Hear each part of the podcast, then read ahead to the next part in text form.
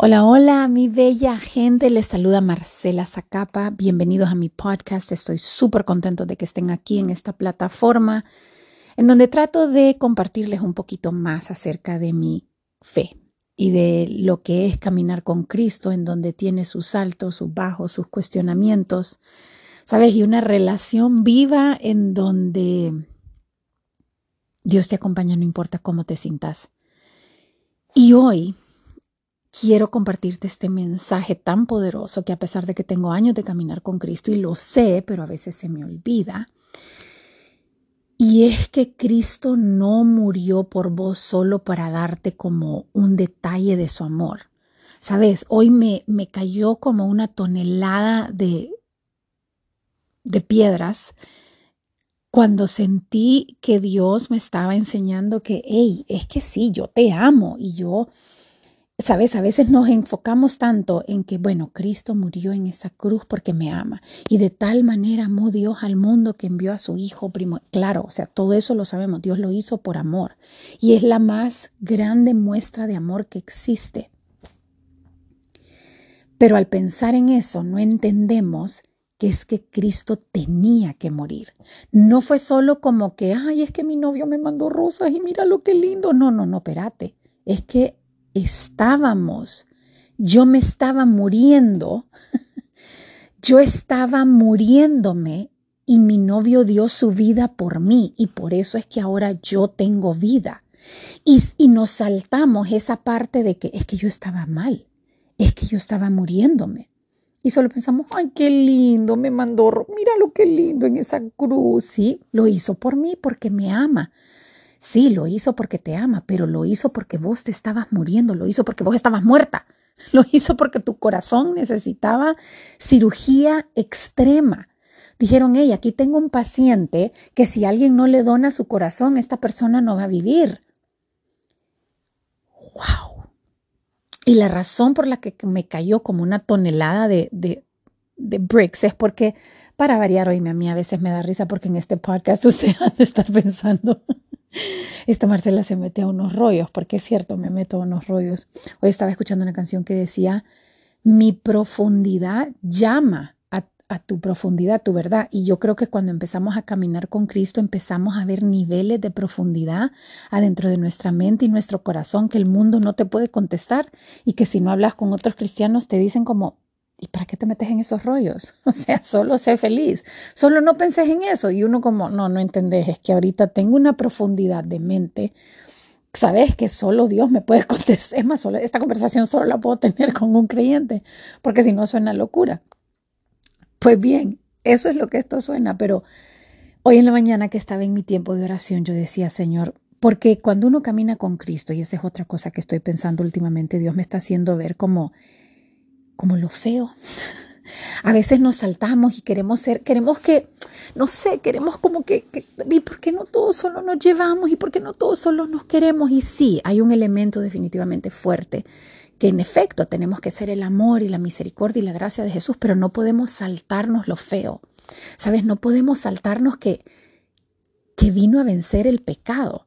No podemos saltarnos de que algo nos hace falta a nosotros, algo está mal con nosotros, algo está mal. Mi corazón naturalmente busca la gloria propia, mi corazón naturalmente escoge lo que más me conviene a mí. En mi corazón naturalmente va, va a ser egoísta, va a ser vanidoso, va a corromperse. O sea, yo siempre digo y hablo, ay, peste, estoy histérica con la corrupción aquí en Honduras, pero la verdad es que yo también tengo un precio, mi corazón también se vendería por un precio. Tal vez no es corrupción, tal vez es por la fama, tal vez es por los likes, por lo, por, pero no importa, al final del día no son los políticos el problema, es la humanidad. Y, y, como te digo, o sea, como cristianos a veces solo queremos pensar, ay, pero Dios me ama, y Dios me... Sí, sí, sí, Dios me ama, pero también la, el, la muestra de amor que Dios dio es porque había algo terrible en tu naturaleza humana que te estaba matando y solo Dios podía sanarlo.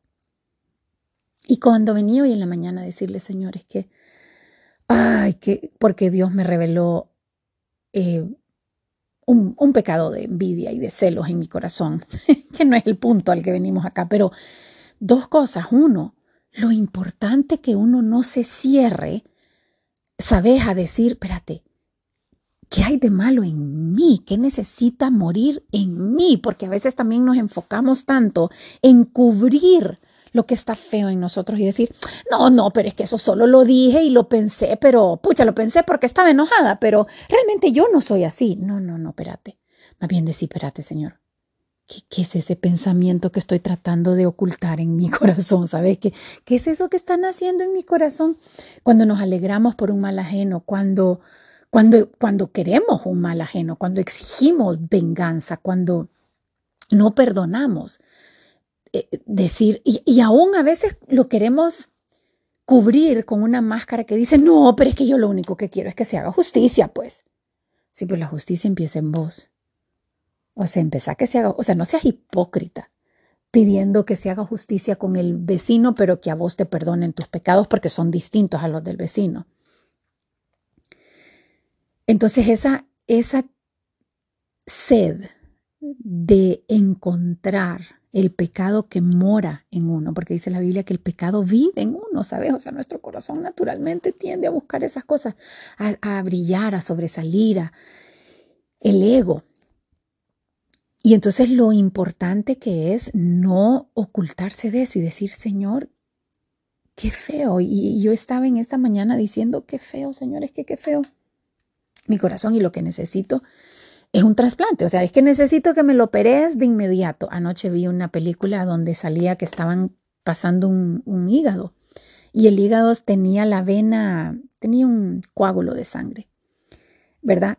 Y entonces el doctor dice, se llama The Good Doctor, es un poquito exagerado, pero la cosa es que dice, vamos a tener que operar este hígado, porque el hígado, el se está muriendo. Y solo eso se me vino a la mente, como, es que mi corazón se está muriendo de envenenamiento, ¿sabes? Cuando vos hablas con aquello que, que sentís que hay una colerita ahí atrás, que sentís que hay algo que no es confianza en Dios, que no es paz y amor y misericordia irrelevante del, del, del outcome, pues decís, ahí hay un veneno adentro que está matando tu corazón.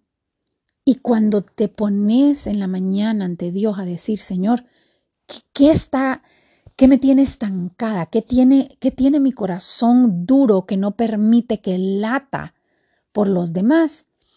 Es ponerse a decir, sácamelo. Y cuando yo venía sintiendo, Dios mío, es que no hay manera, Dios me recordó, amorcito, es que no solo es que te amo, es que tuve que venir, porque había algo mal en vos. A eso vino, a eso vino Dios. Y a veces digo, ¿cuántos de nosotros andamos por la vida pensando como que Dios lo que hizo fue mandarnos un ramo de flores? ¿Te fijas? Como, ay, qué lindo, míralo, como cuando está... y pasamos nuestra vida como que estuviéramos metidas en un cuarto de hospital. Y está bien, ¿y cómo está? Bien, aquí estoy, fíjate que ya no me siento mal, estoy caminando, estoy comiendo bien, pero estoy metida en el hospital. Y tengo mi ramo de rosas con aquel peluche espectacular que me mandó Dios. Mira qué lindo. Lo tenemos como, como para que nos alegre el día. Pero no, o sea, Dios no fue un ramo de peluches y de rosas que nos mandó. Dios literal donó su corazón para vos, dio su vida para que vos la pudieras tener, para que vos caminaras afuera de ese hospital y tuvieras una vida en abundancia. Y todo esto se me viene porque hablé hace poco con una persona que conozco desde chiquita y es espectacularmente bella por dentro y por fuera. Tiene el mundo a sus pies. Y a medida hablaba con esta persona, la miraba como, eh, sabes, aquí vivo para mis hijos, para trabajar y tengo una vida. Eh". Y yo me acuerdo pensar y decirle, no, o sea, no te limites, no vivas en una jaula, en un dormitorio de hospital cuando Dios te sacó de eso para que tuvieras una vida en abundancia. No me importa si tenés o no tenés hijos, no me importa si estás o no estás casado, no me importa si tenés o no tenés trabajo. No me importa, o sea, Esa vida en abundancia que Dios te vino a dar no tiene nada que ver con lo externo, comienza con lo interno y comienza, creo yo, con vos dándote cuenta del increíble y enorme regalo que Dios te vino a dar, que es mucho más que un peluche que ahí se queda afuera. No, no, no, es que vino y sacó de adentro de vos algo que no estaba funcionando, algo que te envenenaba, algo que no permitía que la sangre corriera por tus venas y fueras libre para amar incondicionalmente y perdonar sin esperar nada a cambio. Esa es la vida que Dios quiere que vos tengas, una vida que vos digas, Dios puede hacer cosas maravillosas en mi vida, ya sea que tengas 70 o 20 años, porque para Dios la edad es relativo, el dinero no tiene nada que ver, el éxito Dios lo puede dar y quitar en cuestiones de segundos. Puedes tener 70 años y Dios dice, calma que te faltan 30. Y puedes tener 19 y Dios dice, te faltan 6 meses. La edad es relativo, el dinero puede ser el dueño del mundo y Dios te dice, mañana te vas, mañana te quito todo. O podés no tener nada y Dios dice que no lo necesitas para el propósito que tengo en tu vida. Y lo que necesites te lo voy a dar. Entonces, vieran que una de las cosas que más me cuesta cuando hago el podcast es que a mí me gusta como decir, ok, quiero tener un solo mensaje y, que, y como tener el outline y que vaya bien estructurado. Pero pasa tanto en mi mente y hay tanto que quiero decirles, pero espero. que, y, entonces en eso me, me, pasan semanas y no subo nada. Y dije, ¿sabes qué? No me quiero perder tanto porque aunque este mensaje no haya sido en orden, espero que les resuene en sus corazones y que alguien le haga ese cambio de chip y que, que inicie en usted que le abra los ojos y que inicien ustedes esa sed de buscar todo, todo lo que Dios tiene para ofrecerle, no solo las rosas, porque sí Dios le da rosas y le manda peluches y le, pero además de eso es una nueva vida.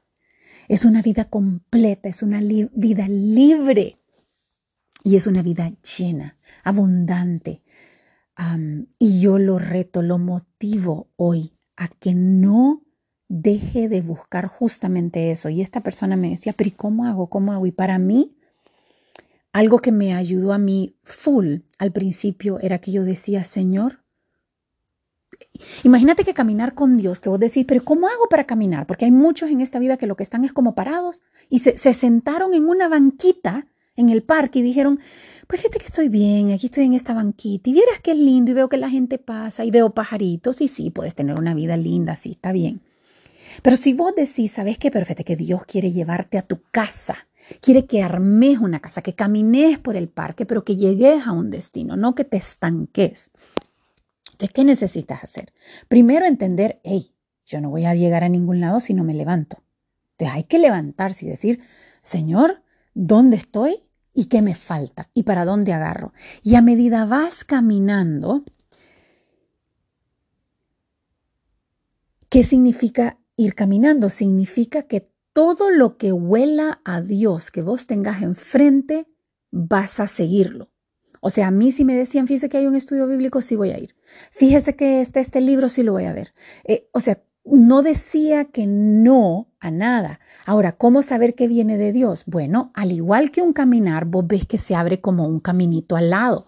Yo te decía, fíjate que yo aquí veo una apertura. Vas caminando con cuidado. ¿Sabes? Vos venís y agarrás el libro, pero con aquel discernimiento y con aquella oración de decir, Señor, esto viene de vos. Porque vos ya estás activamente buscando caminar para adelante, buscando esa guianza de Dios. Entonces, a medida vayas, te voy a decir una cosa. Dios jamás te va a engañar y jamás te va a poner en una posición en donde vos vas a estar confundido. Ay, mira, es que escogió el camino equivocado este tarado. Sí, es que cayó para la trampa. No te va a poner trampas. Si vos de corazón, espíritu y alma lo buscas, Él te va a guiar y vos vas a ir, te va a ir cerrando puertas donde no tenés que entrar y te va a ir abriendo las que sí. Lo que necesita es ver tu obediencia, es ver que comences a caminar, que le dijo a Moisés cuando le dijo, Señor, ahí vienen los egiptos. Y ver que me estás diciendo a mí, movete, Imagínate que Moisés dijera, pero es que está el mar. Sí, pero empezó a caminar. Cuando Moisés empezó a caminar, se empezó a abrir el mar. Si usted no empieza a caminar, no se le va a abrir el mar. Y si ve que el mar no se aparta, pues agarre para otro lado. Pero siga caminando. Y Dios le va a ir abriendo los mares para donde usted tenga que cruzar. Y vas a ir viendo cómo se te abren caminos, cómo se te va abriendo tu mente, cómo se te va llenando tu corazón. Y lo que antes pensabas que era vida, vas a decir, Dios mío, había tanto más. Había tanto más que Dios quería darme. Entonces ese es mi, ese es mi mensaje de hoy. Que usted tenga esa, que usted añore y que no se quede con nada menos que la vida en abundancia que Cristo vino a morir en esa cruz para que usted tuviera. Que, que que se salga de ese dormitorio de hospital y que comience a vivir plenamente.